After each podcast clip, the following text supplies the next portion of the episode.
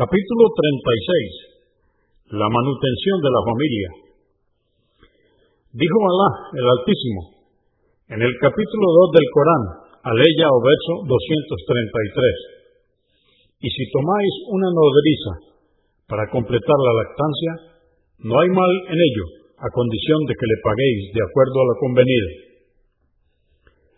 Dijo Alá, el Altísimo, en el capítulo 65 del Corán, aleya número 7, o verso número 7, que el pudiente mantenga a su hijo y a su exmujer mientras lo amamante, según los medios, y aquel cuyo sustento sea limitado, que lo haga acorde a lo que Alá le haya proveído. Alá no exige a nadie por encima de sus posibilidades. Dijo Alá el Altísimo en el Corán, capítulo 34, aleya o verso 39, y todo lo que gastéis en caridades, Él os lo compensará. 289. Narró Abu Huraira, que Alá esté complacido con él, que el mensajero de Alá, la paz de Dios con él, dijo, del dinero que gastas en la causa de Alá, el dinero que gastas para liberar a un esclavo, el dinero que gastas en un pobre y el dinar que gastas en la manutención de tu familia, el que tiene mayor recompensa es aquel que gastas en tu familia. Muslim 995.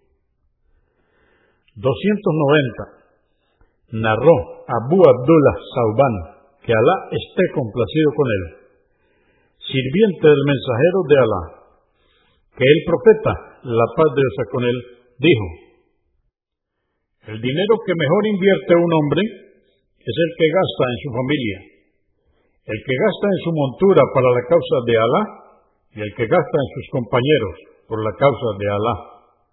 Muslim 994. 291. Un Salama dijo, pregunté, mensajero de Alá, ¿obtendría recompensa si gastara en los hijos de Abu Salama? Ya de, que de cualquier forma yo no dejaría de gastar en ellos y satisfacer sus necesidades, porque también son mis hijos. Le contestó, sí, tendrás recompensa por lo que gastes en ellos. Convenido por Al-Bukhari, volumen 3, número 261 y Muslim 1001. 292. Narró Sad ibn Abu Waqas, que Alá esté complacido con él, en su extenso hadiz que citamos al principio del libro, en el capítulo 1, que el mensajero de Alá, la paz de Dios con él, le dijo, cualquier obra que hagas buscando la complacencia de Alá, obtendrás su recompensa, incluso por el alimento que pongas en la boca de tu mujer.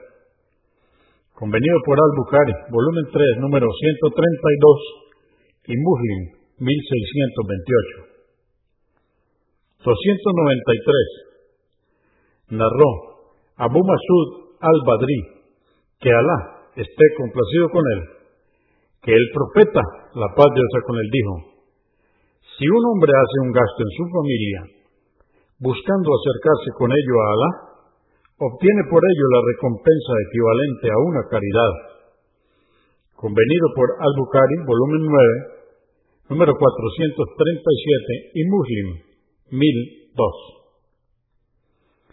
294. Narró Abdullah ibn Amer ibn Alas, que Alá esté complacido con él, que el mensajero de Alá, la paz de Dios con él, dijo, quien no cumple con la obligación de mantener a su familia, comete un gran pecado.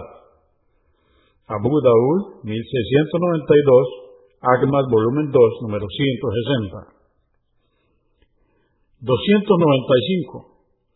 Narró Abu Huraira, que Alá esté complacido con él, que el profeta, la paz de Dios con él, dijo, no hay día en que amanezcan los siervos de Alá sin que desciendan junto a ellos dos ángeles.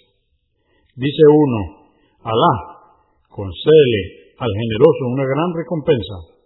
Y dice el otro, Alá, arruina al tacaño.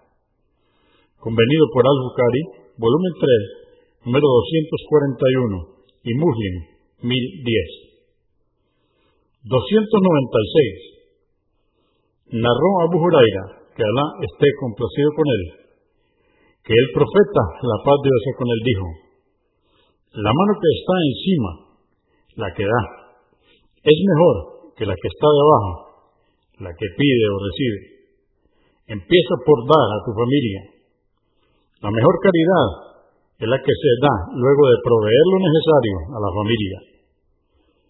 Quien ruegue a Alá abstenerse de lo ilícito, Alá lo ayudará, y quien procure el sustento, Alá lo sustentará.